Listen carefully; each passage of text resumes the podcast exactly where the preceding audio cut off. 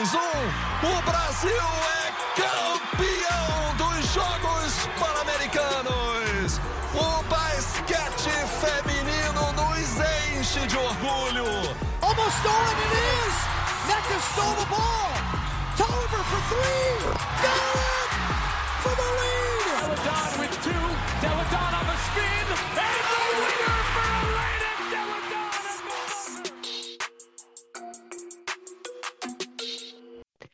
Bom dia, boa tarde, boa noite, pessoal. Nós estamos de volta depois de uma semana sem, sem podcast, sem vir aqui conversar com vocês, para poder falar um pouco sobre WNBA. Apesar da pausa, a gente está em um hiato devido à pausa olímpica, né? Agora, como vocês bem sabem, a gente está aí. As Olimpíadas já começaram, na verdade, no momento que a gente está gravando, dia 22, quinta.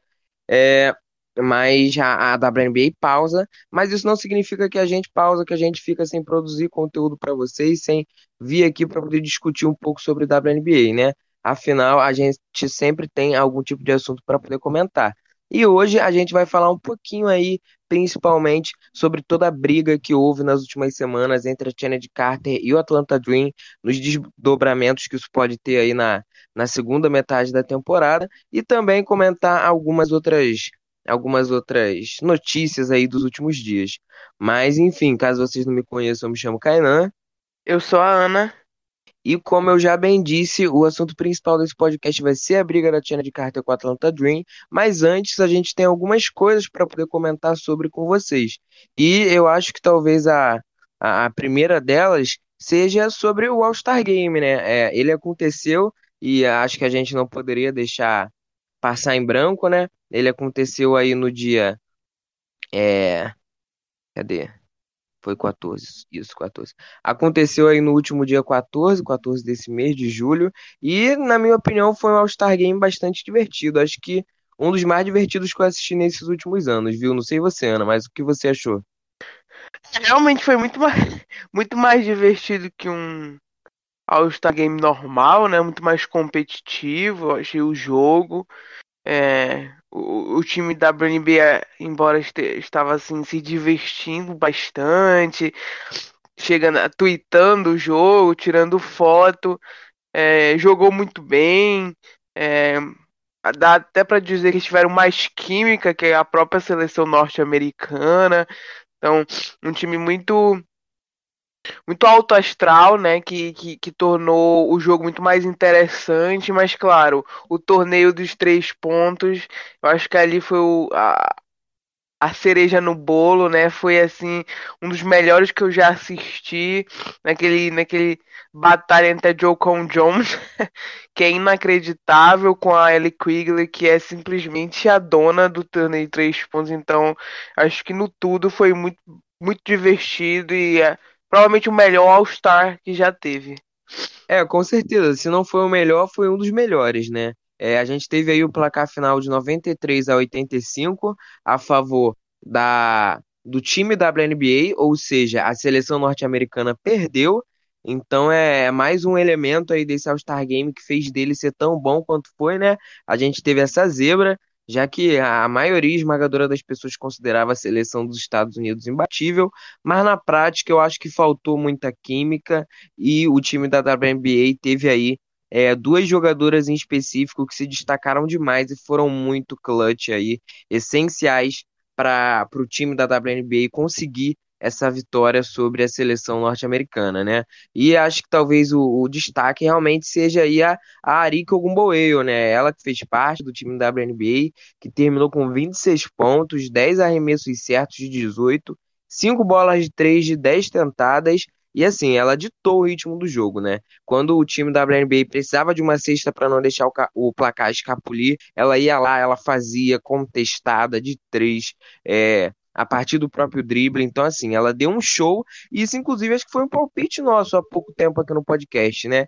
De que se tem uma jogadora que tem cara de All-Star Game, que tem cara de, de seleção e desse tipo de competição, é a Arika Okumboeo, né? É, assim. Pensa numa jogadora que nasceu para grandes jogos, jogos importantes, né? Então, assim, se ela jogasse toda vez assim, provavelmente ela seria a melhor jogadora da, da NBA. mas ela sempre deixa para aparecer ali. Ela gosta de aparecer nesses jogos que são televisionados, jogos que são bastante discutidos. E ela não decepcionou dessa vez, né? Fez um ótimo jogo. É, parecia muito animada, tá ali, merecidamente o MVP, né, nesse primeiro All-Star Game dessa, da carreira dela.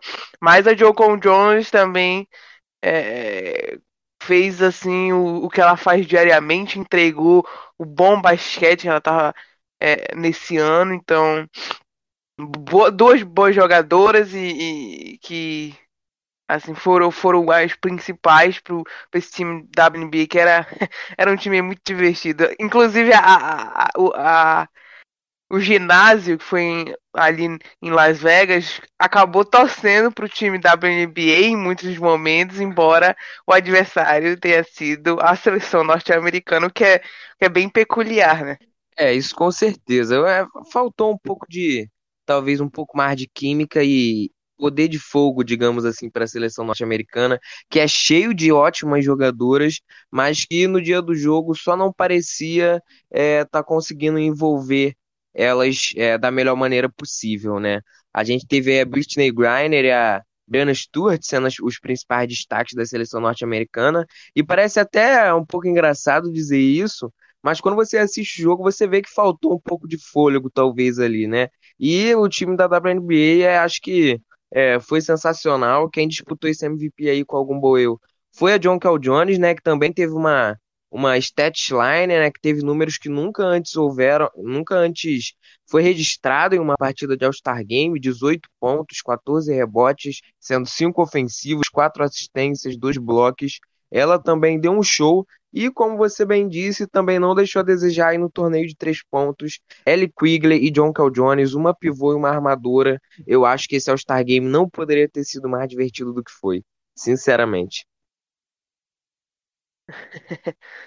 Realmente, assim.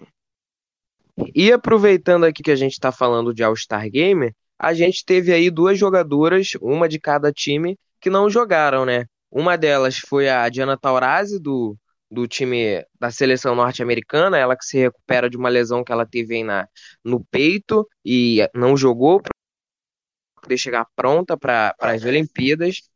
E a segunda jogadora foi a Liz Cambridge, ela que é a pivô australiana aí, né, que é, é jogadora do Las Vegas Aces, é uma jogadora que a gente sabe que gosta de se envolver em polêmicas, que se envolveu em muitas ao longo da carreira dela, a gente já comentou um pouco sobre isso aqui.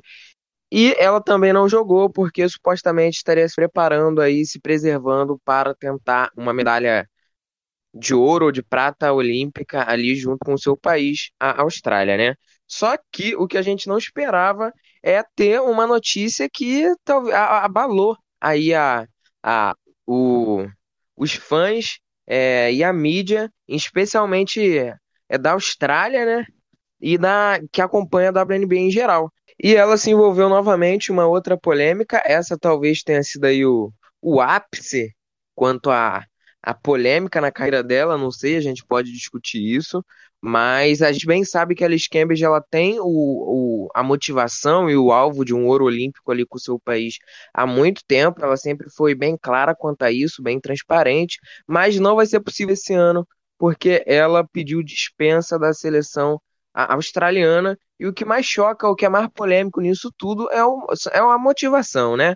Ela, ela escreveu uma carta e, e e soltou ali no Twitter citando problemas relacionados à sua saúde mental, é, por ela estar muito ansiosa, por ela não querer ir para uma bolha em Tóquio e ficar sem parentes, sem amigos. É, ela disse né, que tem tomado muitos remédios para ansiedade, que ela, ela tem estado talvez no, na sua pior forma física, segundo ela, e mental também, e é, dado todos esses motivos, ela pediu a dispensa. Mas o que mais intrigou, talvez, é que antes dela soltar essa carta, algumas horas antes, a gente teve aí divulgado pela imprensa é, norte-americana o seguinte: Alice Cambridge ela teria tido é, um confronto físico e verbal é, muito caloroso, aliás, citado aí pelas matérias que falaram sobre o ocorrido, durante um treino entre a Austrália e a Nigéria. É, E isso teria levado aí a comissão australiana, a Federação Australiana, a repensar o seu destino com a, a, seleção, né? E poucas horas depois a gente teve essa carta da Alice Cambridge dizendo que ela mesma é, estava se desligando da federação, que era uma decisão em conjunto, mas de, de maneira nenhuma citando aí esse ocorrido, né? Ali na, no treino contra a Nigéria. E bem, eu acho que a gente pode falar muita coisa sobre isso. É, é um episódio um pouco confuso e, infelizmente, aí um fim trágico, né? Para um começo, um começo trágico, digamos assim, né? Para seleção australiana aí nas Olimpíadas, né? Dito que a Alice Campbell é a sua principal jogadora, a gente pode dizer, né? É, tu definiu muito bem é, esse evento que é confuso, sabe? É, dentro de um pouco período de tempo, muitas coisas aconteceram, é, muitas informações, nem todas realmente é, é, confessadas publicamente, né? Essa, essa, esse confronto que teve nesse treino privado é, nunca foi confirmado até hoje. A gente já está aqui próximo às Olimpíadas. É, apenas ali foi parte da mídia, rumores, embora seja mídia confiável, mas nunca confirmado nem mesmo pela seleção é, australiana, é, que estava investigando, supostamente estava investigando a conduta da Liz Cambage. Então, basicamente, foi um evento muito confuso. Como tu falou, no All-Star Game ela, ela parecia estar tá ali muito feliz, ela não participou, não jogou, mas estava no banco, é, é, comeu uma pipoquinha. Então, assim, parecia estar tá se divertindo muito, muito nesse jogo. E de uma hora para outra a gente vem essa informação desse confronto que não me surpreendeu, né? Porque Liz Cambage, ela já é conhecida é, por ter uma desavenças, vamos dizer assim, com as atletas na, na WNBA, né? Ter bate-bocas, é, é, ter discussões no Twitter. Então não me surpreendeu, é, é mais uma uma, uma brigazinha no treino para Liz Cambage, mas assim, acho que desde o início, acho que é aí que me surpreendeu é que sempre parecia ser algo mais, né?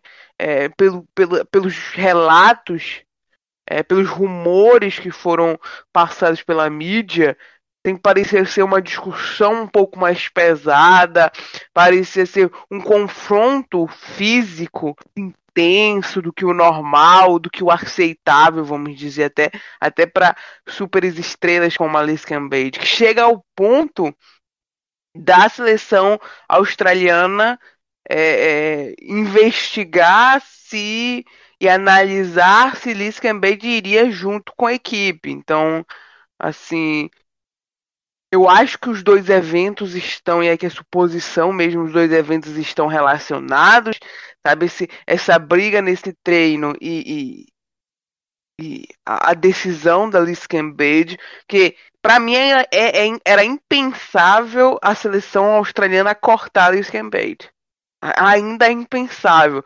O sonho olímpico ainda reside muito na Cambage, né? Apesar da seleção ser uma boa equipe, é, ela precisa da Cambage para chegar um pouco ao nível ao nível norte-americano que é tão alto.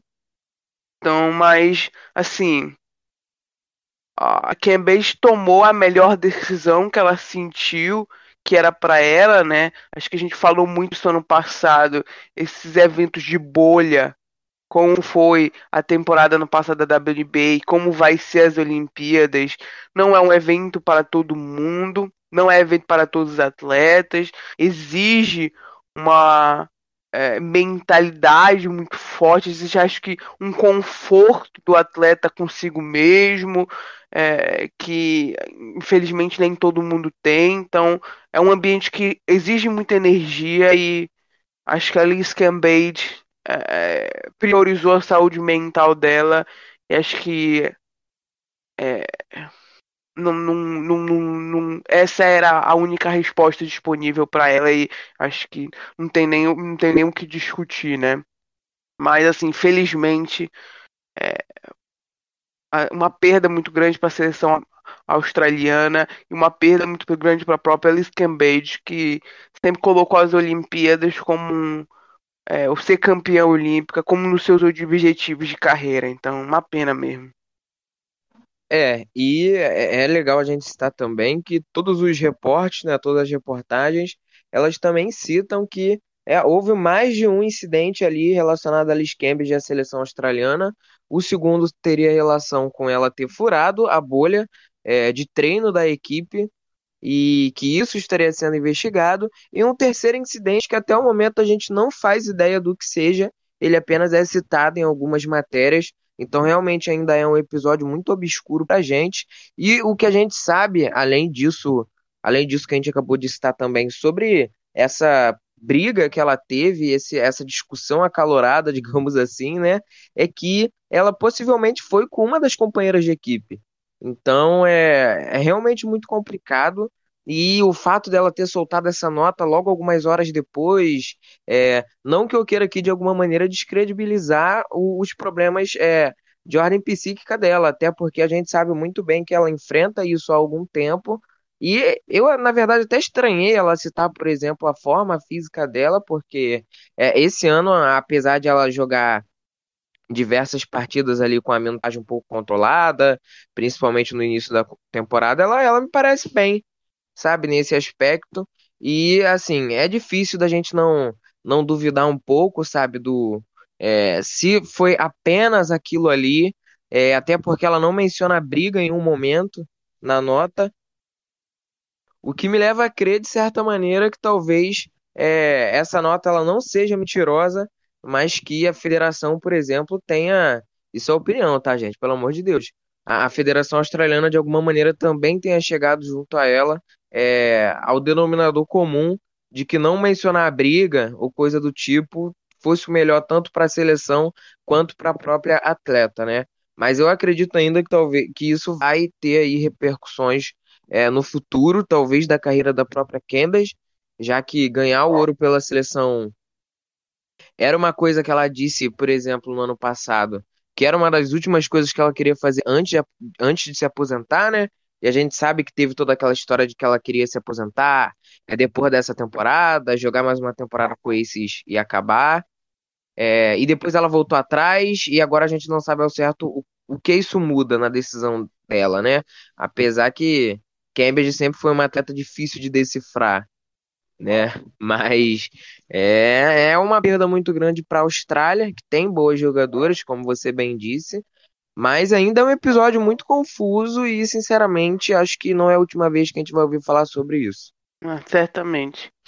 Esses, essas, esses episódios como, que a gente não, não, não sabe muito o que aconteceu mas que parece ter sido sérios, é, sempre vem à tona depois. Então, talvez a gente consiga realmente mensurar só após as Olimpíadas. É, mas né? acho que já dá pra gente, assim, premeditar que alguma coisa grave aconteceu, porque você mesma disse, você não, você não dispensa a sua, você não pensa em tirar a sua melhor jogadora da equipe por coisa pouca, né?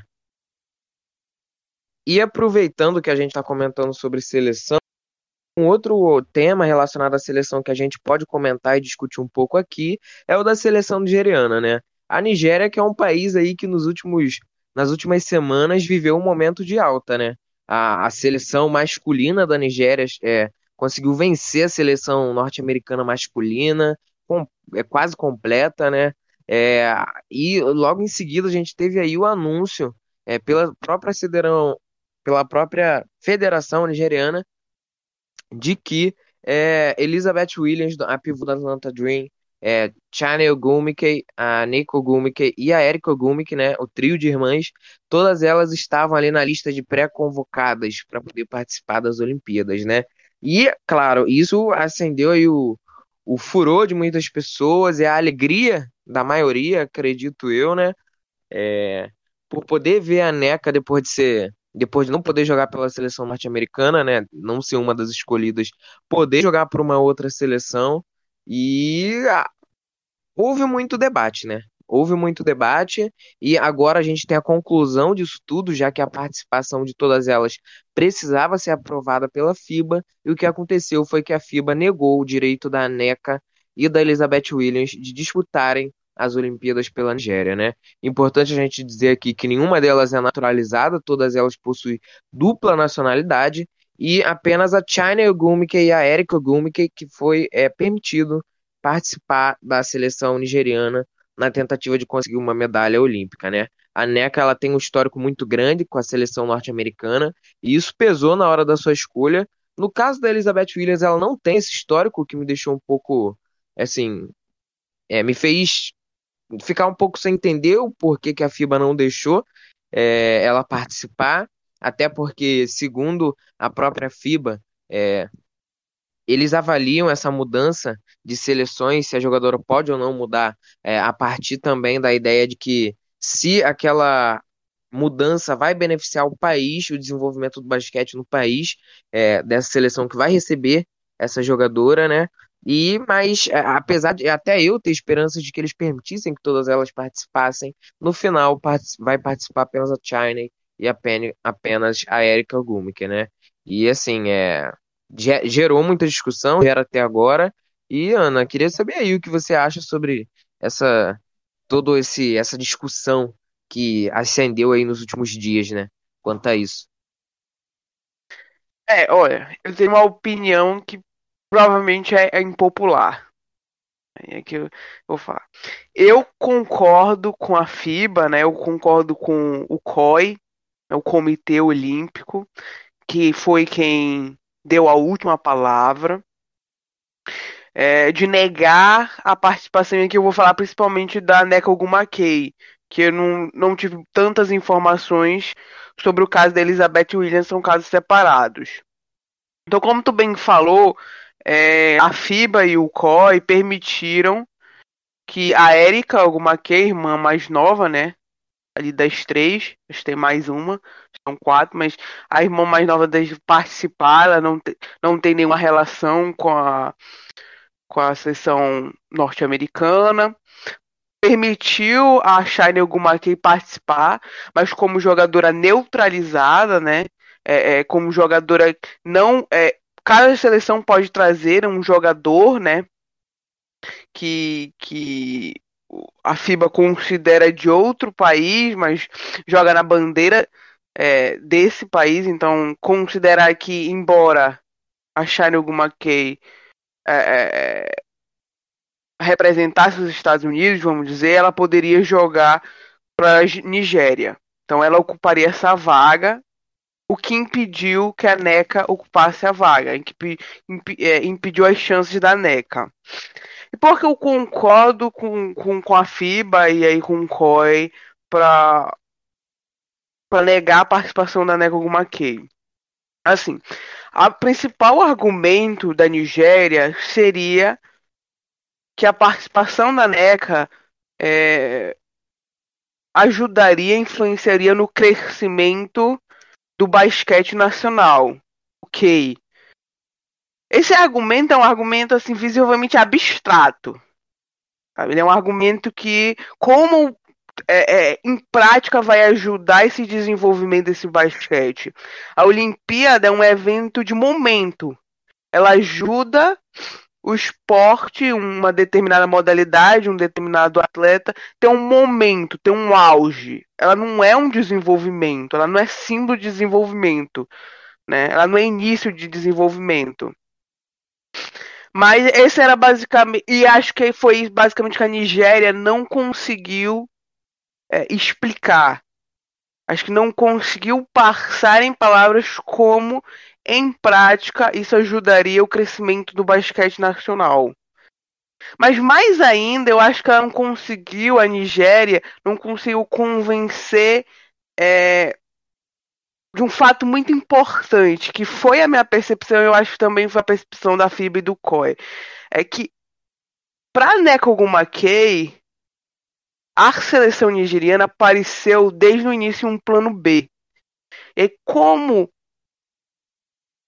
há três meses atrás ela estava dedicada à seleção norte-americana e agora, poucos poucas semanas para as Olimpíadas, ela está subitamente dedicada ao desenvolvimento do basquete nacional nigeriano. Acho que é um, é, é um difícil convencer pelo time, sabe? É, é, eu não, eu não, eu, isso aqui é uma suposição. Eu não, não critico a NECA, eu não, não duvido das intenções dela, mas o time é difícil convencer, porque parece que a Nigéria era mais uma maneira de chegar a Tóquio do que o, realmente o time que ela escolheu representar. Eu acho que essa foi a, a, foi o que me pareceu. Eu, eu, eu, eu, concordo, eu acho que existe uma lei, né, existe uma norma dentro da, do COI, da FIBA, né, sobre essa questão. E eu acho que não é possível burlar essa lei ou, ou encontrar uma exceção dessa, dentro dessa norma por um, por um argumento abstrato quando na verdade de desenvolvimento, de um teórico desenvolvimento do basquete, quando na verdade, sabe, a gente tem que se perguntar se a, a seleção não era um plano B. Se na verdade ali não era, na verdade, um encontro de interesses. A Nigéria queria duas jogadoras, queria uma jogadora MVP da WNBA, uma das grandes jogadoras, que com certeza ia aumentar o nível de sua seleção, e a Ner alguma queria alguma maneira de chegar às Olimpíadas. Então, é, pareceu mais um encontro de interesses do que qualquer outra coisa. Então, eu, na minha opinião, o time ele, ele tornou improvável que se pudesse aceitar a, a, a, a, a, a ida dela para as Olimpíadas. Acho que essa é basicamente a minha opinião. Acho que provavelmente é impopular, mas acho que normas existem, elas devem ser respeitadas, e eu acho que o COI, a FIBA, dentro do que era possível interpretar, eu acho que eles tomaram a decisão certa.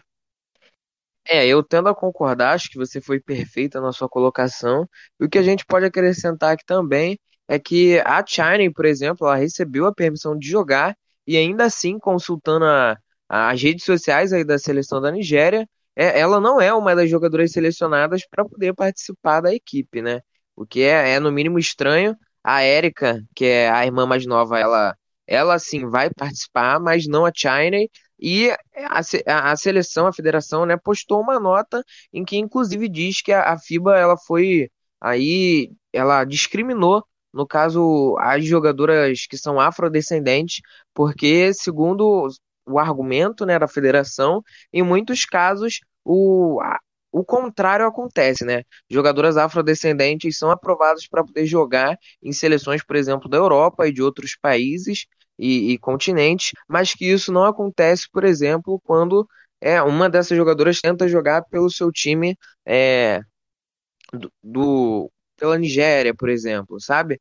E assim é um pouco é, é um argumento que até faz sentido, é, até porque a gente tem casos, são poucos casos, mas eles existem, de jogadores e jogadoras, tanto na modalidade masculina como na feminina, que, assim, é, representaram mais de um país.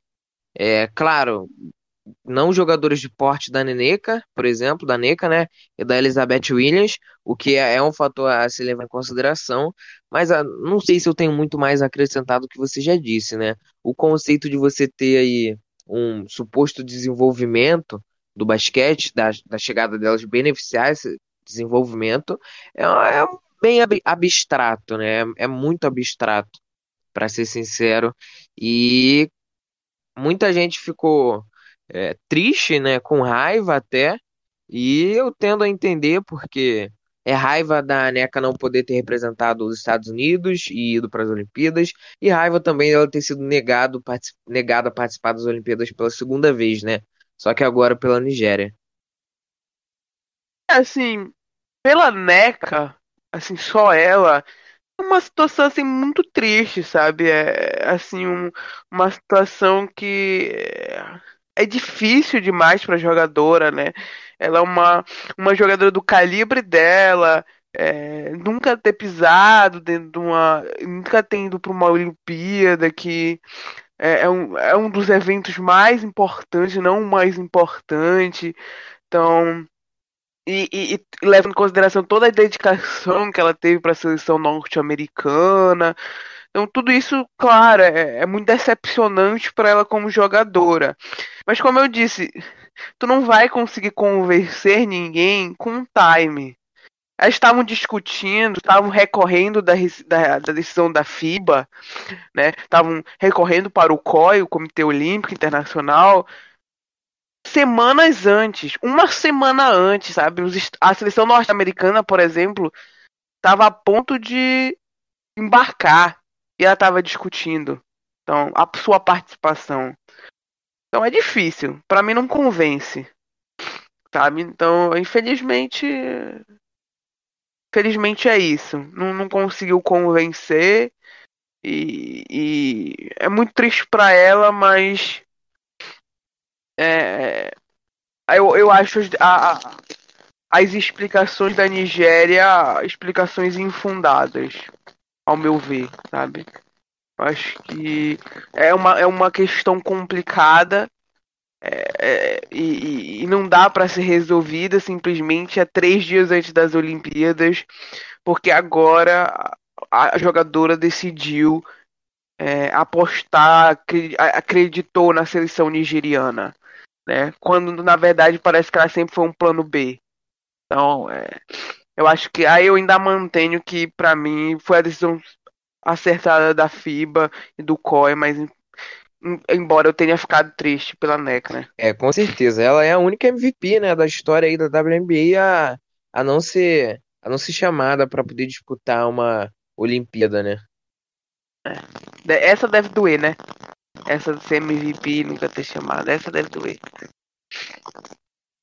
É, de fato é, é bastante triste, né? Mas, enfim, ela chegou inclusive a, a frequentar os treinos, né, da seleção nigeriana. Mas esse é. Infelizmente a gente não vai ter a NECA em uma Olimpíada, né?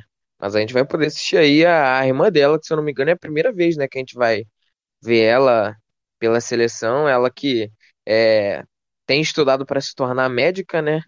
É talvez uma das jogadoras mais inteligentes aí da, da história da NCAA. A, ela tem médias surreais, chegou a ser escolhida no draft, mas foi logo em seguida dispensada. É, e assim, a gente de qualquer maneira vai ficar atento aí nos desdobramentos que isso vai ter no futuro. E com certeza a gente vai ter aí muitos ressentimentos, né? Mas, enfim, e agora a gente chega no prato principal desse episódio, né, desse podcast. A gente já percorreu aqui alguns outros assuntos importantes das últimas semanas e agora a gente chega no prato principal, o prato do dia, e o assunto é a briga da de Carter com a Atlanta Dream, né? Uma assim, uma briga que levou aí diversos dias para a história se desenvolver e a gente ter mais é, detalhes sobre tudo que ocorreu, mas agora a gente já tem um olhar de uma maneira mais geral sobre todos os acontecimentos. A gente vai discutir aqui um pouquinho sobre o que a gente acha sobre tudo isso que aconteceu, sobre essa briga, quem está certo, quem está errado, quais são as possíveis consequências disso no futuro, né? Eu já adianto, acho que não são consequências boas, mas enfim, vamos começar, né? Primeiro de tudo, eu acho que é, a, a, gente, a gente precisa voltar lá no jogo do Atlanta Dream antes da, da pausa olímpica contra o Las Vegas Aces. A partida que ocorreu aí no dia 4 de julho, né? O Las Vegas Aces venceu por 118 a 95, um placar bem alto, né? E bem, acho que é, tudo, tudo ocorreu aí durante essa partida, né? Durante o primeiro quarto, digamos assim. É, e basicamente o que aconteceu, né? É, a de Carter ela jogou ali apenas os cinco primeiros minutos. Ela teve algumas falhas, teve um desperdício de bola, uma falta e acabou sendo retirada para o banco da equipe pelo técnico, né? O Mike Peterson. Só que a partir daí é que as coisas ficam ruins, é que as coisas começam a dar errado, né? A, a Courtney Williams em algum momento ali ela chegou, ela ela foi conversar com a Tiana de Carter e questionar ela o porquê que ela não não torcia, não vibrava pelas companheiras, digamos assim, da mesma maneira que as outras colegas de equipe, enquanto ela estava no banco, né? Ela percebeu ali que a, as outras jogadoras elas tendiam a tentar motivar mais as suas as suas companheiras do que a própria Tiana de Carter fazia.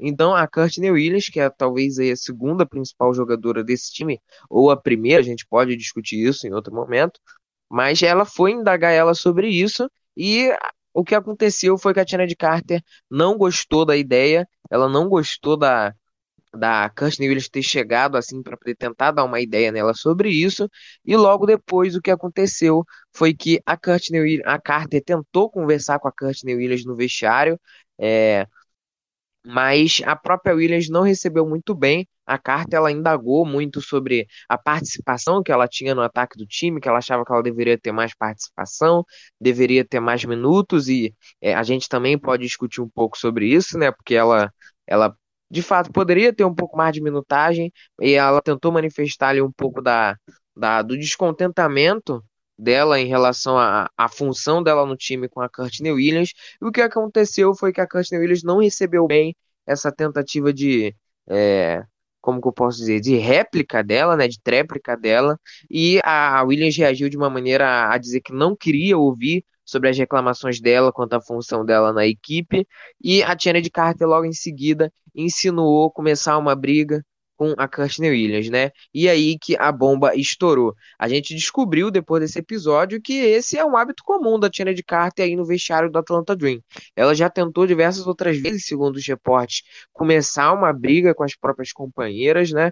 E a, a Kirsten Williams não, ela não pôs é, lenha no fogo, até porque ela já teve envolvimento com outro episódio de briga enquanto jogadora do Connecticut Sun, com Alex Bentley, não sei se vocês vão lembrar dela, até porque ela não tá mais na liga, mas a Kirsten Williams negou uma possível briga com a Carter, e através disso tudo a gente descobriu que esse é um hábito comum da Carter, né? E já que é, o Dream já, já pisou na merda, o que aconteceu foi que abriu os dedos, né? A equipe resolveu abrir os dedos, e aí a gente teve aí nas próximas nos próximos dias, é, a partir desse, da data desse jogo, né, dia 4 de julho, outras, outros reportes sobre como está a situação do Atlanta Dream, né? E o que a gente sabe é que tem muitas jogadoras descontentes com a situação da equipe e o sentimento interno de que não há ninguém assumindo a responsabilidade pelo estado que a equipe se encontra agora, né?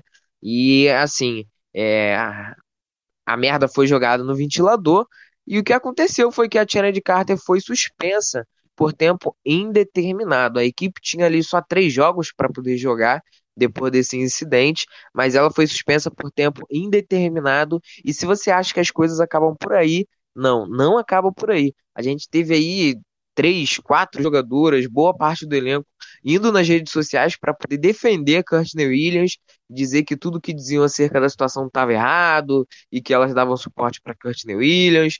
Então a gente teve um alvoroço no Twitter das jogadoras do Atlanta Dream, né? E a gente teve aí ao mesmo tempo a Janet Carter, é, que estava do outro lado da história, curtindo muitos tweets atacando as veteranas do Atlanta Dream, é, atacando as companheiras de equipe, já que a gente tem uma fanbase muito forte da Carter ali no Twitter que foi defender ela, que foi discutir com as outras jogadoras do Dream no Twitter. Então, assim, rendeu muita coisa, rendeu muita fofoca. E no final das contas, o que a gente sabe é que o Dream acredita de, de alguma maneira que é possível fazer da Carter uma jogadora mais amigável e que a equipe não deve ter pressa em trocá-la caso seja o caso, né? Até então é o que a gente sabe sobre isso. Mas, assim, é, eu já falei demais, é, vou deixar a Ana falar, mas pelo menos ao meu ver, não, não me parece que é uma situação tão remediável assim, viu? É, não, é, você foi perfeito ali em contar é, um fato que não foi só em um jogo, né? Foi um jogo e durou assim duas, três semanas é, e muitas vezes foi acontecendo e a gente, a, a, o público, eu digo, a gente nem sabia o que estava acontecendo, né? E ali foi, teve que acabar é, tentando decifrar as jogadoras se manifestando no Twitter é, é, de maneira misteriosa, né? É, usando trocadilhos.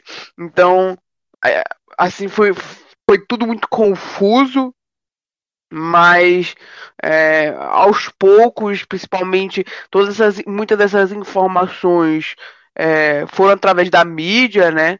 então não são informações confirmadas, né? A gente tem que sempre encarar como rumores, mas é, é, foram reportagens muito, muito bem formadas e, e, e, muito sólidas. Esse é o primeiro ponto. O que, que, eu, o que, que eu acho sobre isso? Minha opinião é aquela que, nesse caso, é aquela que todo mundo tem culpa. Eu acho que todo mundo tem um pouco de culpa é, é do que está acontecendo com a Atlanta Dream. E, e, eu acho que eu tive a impressão que a, a, a Shane Carter acabou sendo crucificada mais do que deveria. Ok. Primeiro, Shane Carter. Obviamente ela tem culpa, ela foi o personagem principal de toda essa história e de um problema que eu acho que é muito maior, mas ela foi a pivô da história. E basicamente a culpa dela é pro agir igual uma criança, né? Jenny Carter não está agindo como uma jogadora profissional é, da melhor liga de basquete do mundo. Então, é, é eu acho que precisa um pouco de amadurecimento ali muito importante. É, é, ela precisa ali rever as suas atitudes. É, não dá para ficar chamando todo mundo para briga. Isso não é comportamento de jogadora, não é comportamento de jogadora que quer ser franchise player. Então ela precisa amadurecer e precisa amadurecer rápido.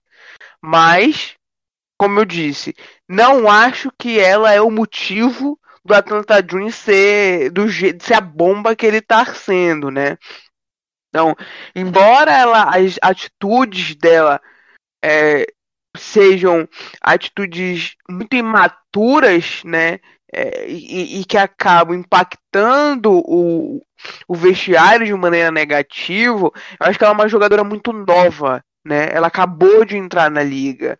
Então é aquela jogadora que eu tem um potencial alto e eu acho que o que falta ali é liderança dentro do vestiário para ajudá-la. Então, lembra da Courtney Williams, que há um tempo atrás também é, brigava, né? entrava em discussões. É, é, é lembra da Griner lá na, na faculdade, em Baylor, que ela saía batendo em todo mundo, todo mundo tinha até medo de brigar, de, de, de entrar, ela batia nas adversárias.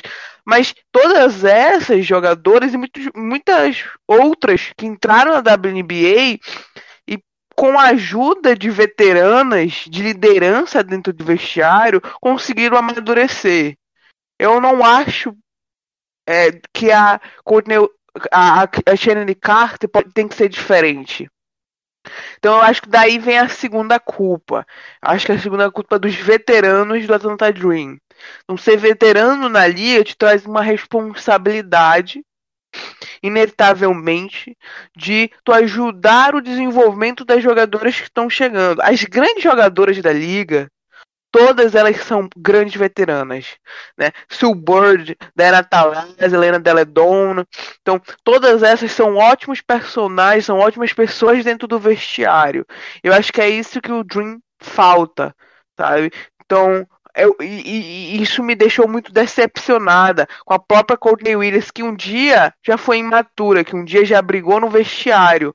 Então, eu acho que faltou ajudar é, é, a, a, a Kennedy Carter a, a rever, faltou apoiar ela, faltou ajudar nesse amadurecimento sabe? Eu acho que veterano, por exemplo, como a Tiffany Reis, não pode ir pro Twitter, sabe?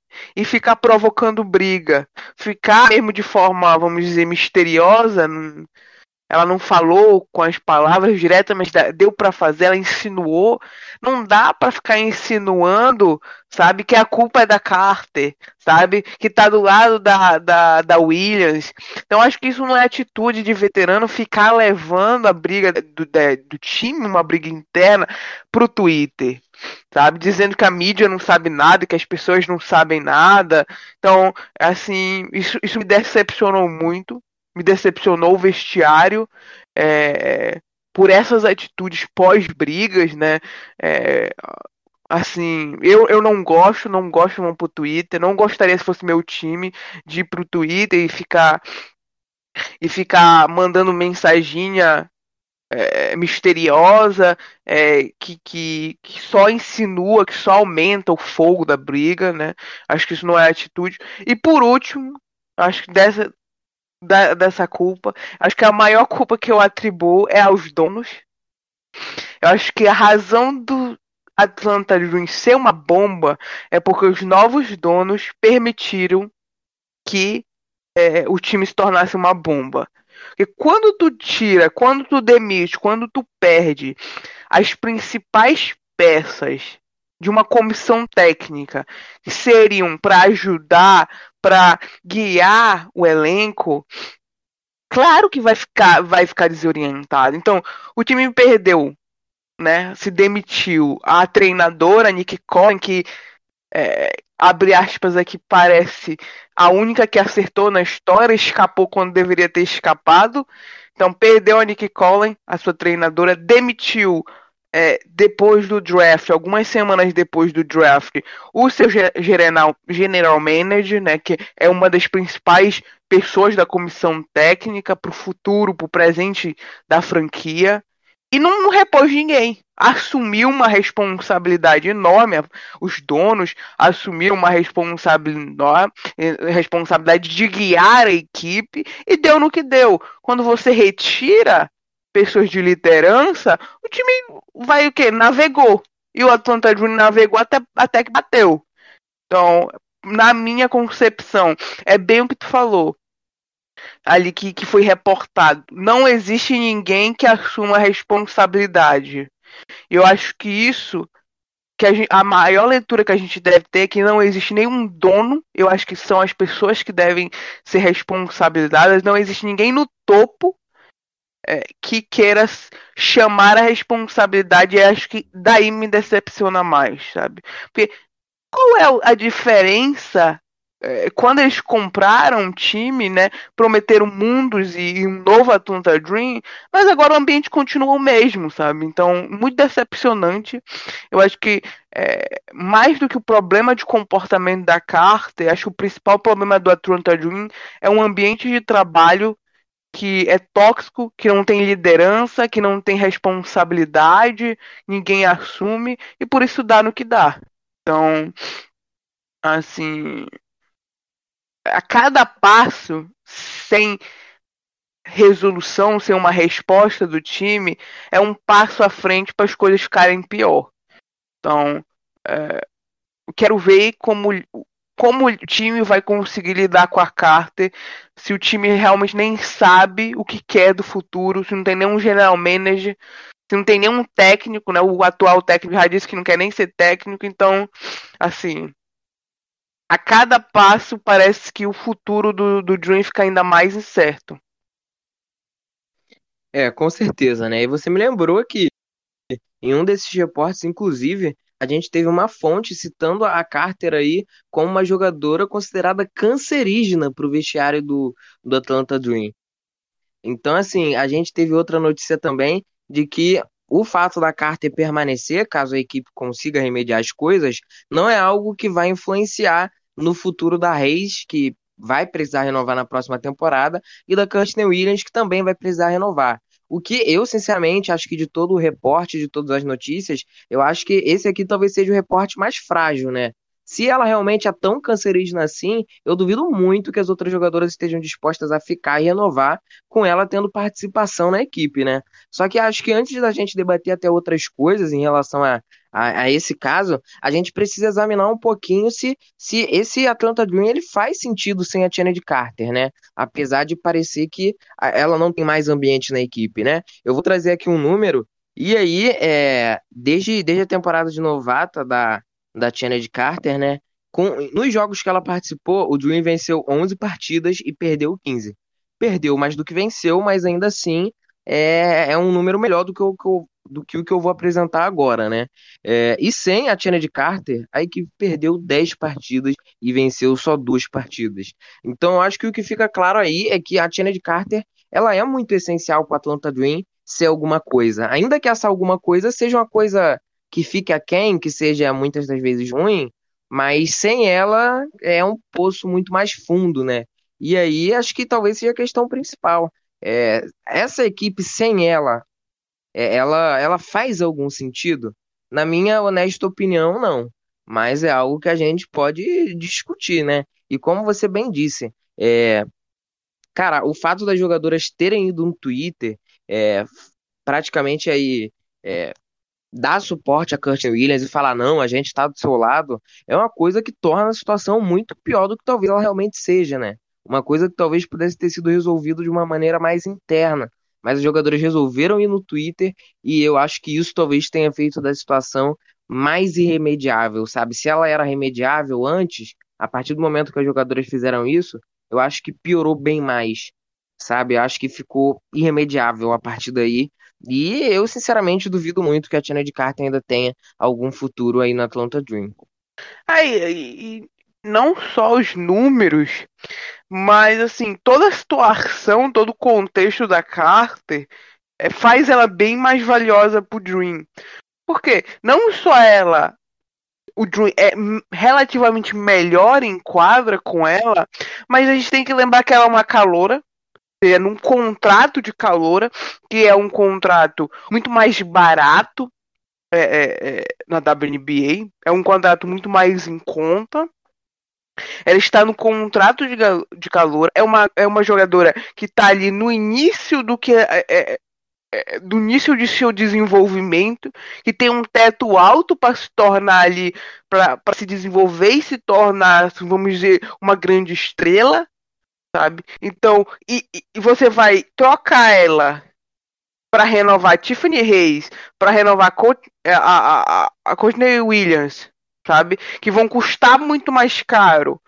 Se vão custar, vão, são bons jogadores, são grandes jogadores, mas vão, vão vai ter que gastar muito mais, né? Ou seja, tu não vai poder ter dinheiro para é, é, jogar em outras peças importantes, vai te complicar no futuro e vai o quê? Não vai resolver o problema da, da equipe. Então, o Dream tem que sempre pensar, toda boa equipe pensa a longo prazo. Toda boa equipe que está disputando a, a, está disputando o título tem um plano a, a, longo prazo. Tem jogadores que confiem para manter o nível a longo prazo. Então o Dream, para mim, não faz sentido se livrar da Carter, que para mim não é. É matar o plano a, a longo prazo. Ter que, daqui a 3, 4 anos, re, reconstruir novamente a equipe. Então, assim, então, o, então, é assim, para mim não faz sentido econômico, não faz é, é, sentido dentro de quadra, para resultado dentro de quadra, cortar a carta. E aí, e cada passo, o valor dela vai diminuindo. A cada vez que a situação fica pior, e a cada vez que a situação fica publicamente pior, o valor de troca, moeda de troca da carta vai diminuindo. Então, assim, é uma situação muito ruim do Dream. É uma situação que ele mesmo está se complicando, sabe? Ele não, ele não, não deveria estar tá nesse, nesse, nessa situação. Ele mesmo se meteu, ele mesmo se complicou. Então, é, assim, tem muitas respostas, tem muitas coisas para resolver.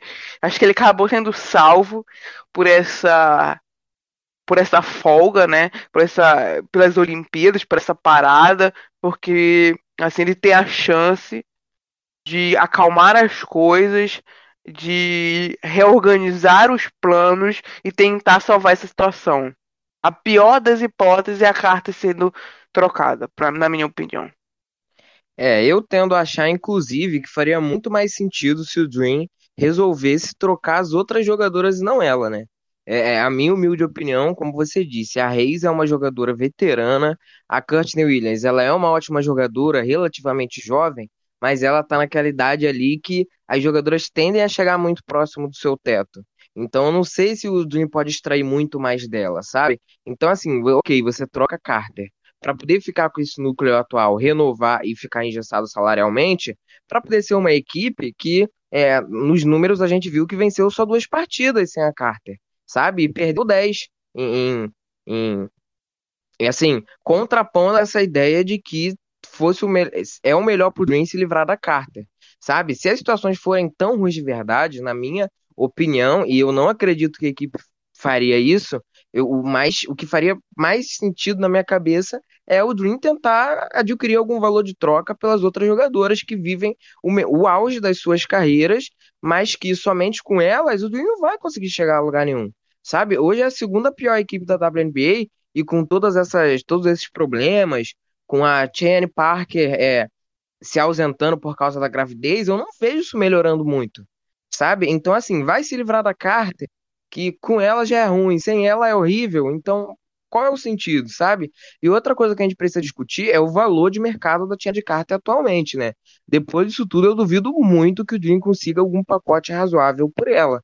Porque assim, você tem uma jogadora que foi denominada como um câncer, sabe? É algo muito forte. Então, assim, quais equipes estariam dispostas a dar alguma coisa por ela? Aí tem alguns fatores que a gente precisa analisar. Se esse é o cenário, talvez o Dream não consiga nada demais, caso resolva trocar ela. Então, a partir daí, vale muito mais a pena ficar com ela, tentar remediar a situação. Se não conseguir, você tentar arranjar alguma coisa pelas outras jogadoras. Pelo menos esse é o meu ponto de vista. Agora, se você consegue pedir é, se você consegue ter algum retorno por ela, e de fato você acredita que Courtney Williams, Tiffany Reis vão te trazer é, alguma coisa no futuro, conseguem ser os principais rostos do seu time, então aí você também tem que examinar o mercado de trocas, porque, é, na minha opinião, ele não vai ser um mercado assim que vai, é, independente da situação, que vai é, tá muito disposto a adquirir a Carter, né? Porque ela é uma jogadora taxada como problema, poucas equipes vão poder dar para ela o espaço que ela tem no Dream agora, então ela vai se readaptar a uma outra função. É, as equipes vão querer pagar alto, talvez, ou, ou um preço muito arriscado, é para poder trazer uma jogadora que é tão disruptiva, que exige tanta adaptação do sistema tático da equipe a ela. Muito provavelmente não, sabe? E assim, é, que, que equipes fariam isso, sabe? Existem algumas equipes, eu cheguei a escrever sobre isso no blog, que têm as peças para poder fazer esse tipo de troca, mas tudo se reduz a essa única questão: qual é o valor dela no mercado? Que equipes vão estar dispostas a, de repente, romper com uma química e com um estilo de jogo para poder trazer ela? Sabe? Talvez no final das contas o Dream nem sequer vá ter uma proposta decente pela Carter. E aí, vale a pena manter ela? Porque eu, sinceramente, acredito que é muito difícil da Courtney Williams e da Tiffany Reis ficarem no ano que vem, apesar do reporte aí, caso a Tina de Cart fique. Eu, assim, pago para ver, sabe? É, assim. É difícil, né? É, é, vai ter a chance, aí como eu disse, vai ter a chance, eu ainda acho que dá para reverter. Acho que um pouquinho de responsabilidade, assumir a responsabilidade faz bem para todo mundo. Então, a Kenny Carter não é inocente na história, ela precisa melhorar, precisa amadurecer. Acho que os donos da equipe do Atlanta Dream precisam, sabe, é, aceitar que eles não são general manager, eles não podem mandar em tudo, então é, precisa é, colocar pessoas de liderança para resolver a situação, melhor resolver a situação, eu acho que esse período, como diz, esse período olímpico, ele é ideal pro Dream começar a se acertar. Se na volta da WNBA tiver a mesma coisa, a mesma situação, se a, por exemplo, a carta ainda tiver suspensa, aí eu digo que a situação aí uh, ficou insustentável. Aí eu acho que a única opção vai ser trocar ela e como tu disse, o preço de mercado dela vai desabar, né? E aí é, não, não, não vai dar certo para ninguém, não vai dar certo para ela, não vai dar certo pro Dream, mas como, a cada momento essa situação fica pior, a situação fica insustentável, e aí o time vai perdendo as suas opções do que fazer. Então, assim, é impressionante, cara, é impressionante. A, como tu falou, é, o time estava ruim, a situação não estava boa, mas de repente a maior culpada, a única culpada do câncer do vestiário é a, é a Carter. Então, para mim, isso é mais um exemplo de que, o, que é, é, os veteranos, as veteranas, que os donos, que a comissão técnica é, se recusa a assumir responsabilidade, né? Quando a gente vê que a culpa, a, que todo mundo aponta a culpa em uma única jogadora, pode ter certeza que a culpa é de todo mundo. Então. É, com certeza, né? Até a própria, uma das donas agora, né? Uma das minoritárias, a, a Hannah Montgomery, que foi jogadora da equipe, chegou aí no Twitter, chegou a dizer que não, isso fazia parte do trabalho duro, sabe? Que fazia parte. E assim, é uma grande balela, né?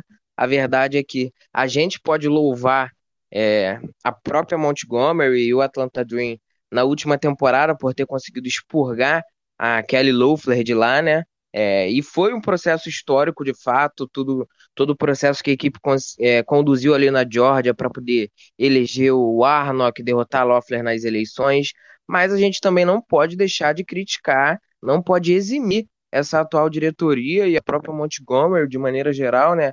tanto ela como os outros donos, de que eu não me recordo o nome agora, da culpa do desastre que o time tem sido essa temporada, né? A gente não pode eximir eles disso. E assim, é um dilema muito grande que é um dilema muito grande que o Atlanta Dream vai viver ainda, porque se o valor de mercado da Carter for tão baixo quanto a gente espera que seja, não vale a pena trocar ela. Se não vale a pena trocar ela, isso quer dizer que você vai arriscar perder duas das jogadoras mais importantes do seu time a Courtney Williams e a Tiffany Reis na próxima off-season e ficar só com a Carter. Talvez não valha a pena trocar essas duas agora, porque com certeza muitas equipes dariam bastante por elas, isso eu tenho certeza. Então, assim, é. Pode dar muito pano pra manga isso aí ainda, viu? É, só pra gente finalizar aqui esse episódio, é, Ana, por favor, aí agora, de maneira inesperada até, nem tá na pauta, mas diz aí um, um time que você gostaria de ver a Tiana de Carter, um time que talvez deveria, assim, é, tentar trazer ela. Rapaz, agora tu me pegou. É. Difícil, difícil. Ela é uma jogadora difícil de acomodar. Acho que eu vou, eu vou falar um, um personagem assim um pouco improvável. E eu acho que não, não tem nem como acomodar em questão financeira, né? Mas acho que talvez alguém consiga acomodar seria o Minnesota Lynx. Muito porque a comissão técnica, eu acho que tem um pouco de tudo que a Carter precisa ali. É, é, é, é uma comissão técnica bem estruturada. Tem veteranas que ajudariam ela a se a amadurecer, né, a, a, se corrigir, vamos dizer assim, amadurecer mesmo, que tomaria, ajudaria ela a crescer como profissional. Então, acho que tem esse bônus. O time ali precisa de uma jogadora é, é, é, que crie jogadas, né? Ali tá um pouco ali sem uma, uma armadora permanente, né? Antes se confiava muito na, na Dangerfield, hoje nem tanto. Então, eu acho que é, poderia ser uma situação ideal é, para Carter, num time que vai aproveitar ela. A, o, o Lynx é muito conhecido por tirar o melhor de seus jogadores, então eu acho que esse era um bom time. Mas a, a Carter é tão difícil, é tão difícil de acomodar ela pelo jeito que ela joga. É, assim, é, acho que é um palpite interessante, até porque, como você disse, o, o time não tem muita fé na Dangerfield. E assim, a Dangerfield, que para mim, ela foi Hook of the Year na última temporada, e aí alguém colocou um sósia dela pra poder jogar essa temporada, né?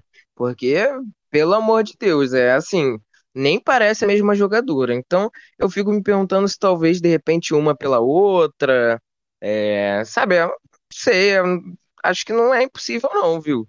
Você deu aí um palpite que eu não tinha pensado até agora. Ah, eu, assim, eu acho que é, uma coisa que pode fazer tudo ser muito diferente do que a gente pensa é o fato do Dream querer trocar ela, ainda que o preço dela seja baixo. Entendeu? Porque aí muitas outras equipes que não têm muito a oferecer podem entrar no jogo. E aí, por exemplo, você pode ter equipes com veteranas mais estabelecidas que talvez vão saber lidar melhor com elas, e aí talvez as diretorias apostem nisso, né? Vai saber, por exemplo, se uma Tina de Carter, sendo ali, é, tendo a mentoria de uma Sulburs, de uma Diana Taurasi, enfim, é, não entraria no eixo, sabe? Então acho que é uma coisa que é, seria interessante de ver. É, não acho que o Dream sairia na melhor, na, na melhor, não seria a melhor opção para o Dream, mas acho que é uma coisa que a gente precisa ficar de olho, porque pode tornar tudo muito mais interessante. Mas, cara, é, assim, eu acho que seria muito legal se ela fosse para uma dessas equipes um pouco mais fora do radar, né? Como o próprio Minnesota Lynx, acho que é um palpite muito bom. Mas é, acho que é muito difícil de não citar, por exemplo, o Dallas Wings, que tem várias, é, várias possíveis é, peças muito boas de retorno. É, o Indiana Fever também, que é, assim, não tem perspectiva nenhuma de futuro, talvez queira mudar as coisas ali. É, não sei, sabe? O Los Angeles Sparks, que não tem escolha, mas, mas tem jogadoras interessantes. Eu tô muito indeciso, mas eu gostei bastante da, do teu palpite aí do Minnesota é, ainda, ainda tem muitas ainda tem muitas questões a, resol a serem resolvidas, a meu ver, até a gente chegar ao ponto é, da troca, né? Acho que é, essa parada olímpica vai ser essencial para a gente saber que caminho o, o Dream vai ter que tomar. É, com certeza, sem dúvidas. Bem, pessoal, agora a gente chega na reta final do nosso podcast. Eu espero que vocês tenham gostado a gente comentando aqui sobre as últimas fofocas da WNBA, porque no, afinal, né, basquete norte-americano só é basquete norte-americano se tiver fofoca, se tiver coisa para poder comentar e discutir. E hoje não foi diferente. Espero que vocês tenham gostado. É, agora a gente está aí na pausa olímpica, é, pensando em conteúdo, repensando a maneira como a gente faz as coisas e tudo para poder trazer um conteúdo um pouco melhor. Fiquem ligados, a gente deve, deve comentar na medida do possível um pouco sobre Olimpíadas também no perfil. A gente deve aparecer lá para poder falar com vocês ainda sobre muito basquete. Então, Ana, por favor, suas considerações finais. É, agora é curtiu muitas Olimpíadas, né? Esse evento aí pouco polêmico, não deveria acontecer, enfim, mas um, que é um evento assim muito belo, então todo mundo se preparando para acordar cedo, é, né, para acompanhar e as atletas da, da WNBA, muitas vão jogar. Felizmente o Brasil não tem representante no basquete esse ano, mas as Olimpíadas, mas temos aí muitos atletas de outras modalidades, então agora é, é clima olímpico, né? E, e boa sorte aí ao, ao time Brasil que tragam medalhas para nós. É, com certeza. No mais é isso, pessoal. Muito obrigado por escutar até aqui e a gente se vê em breve. Valeu!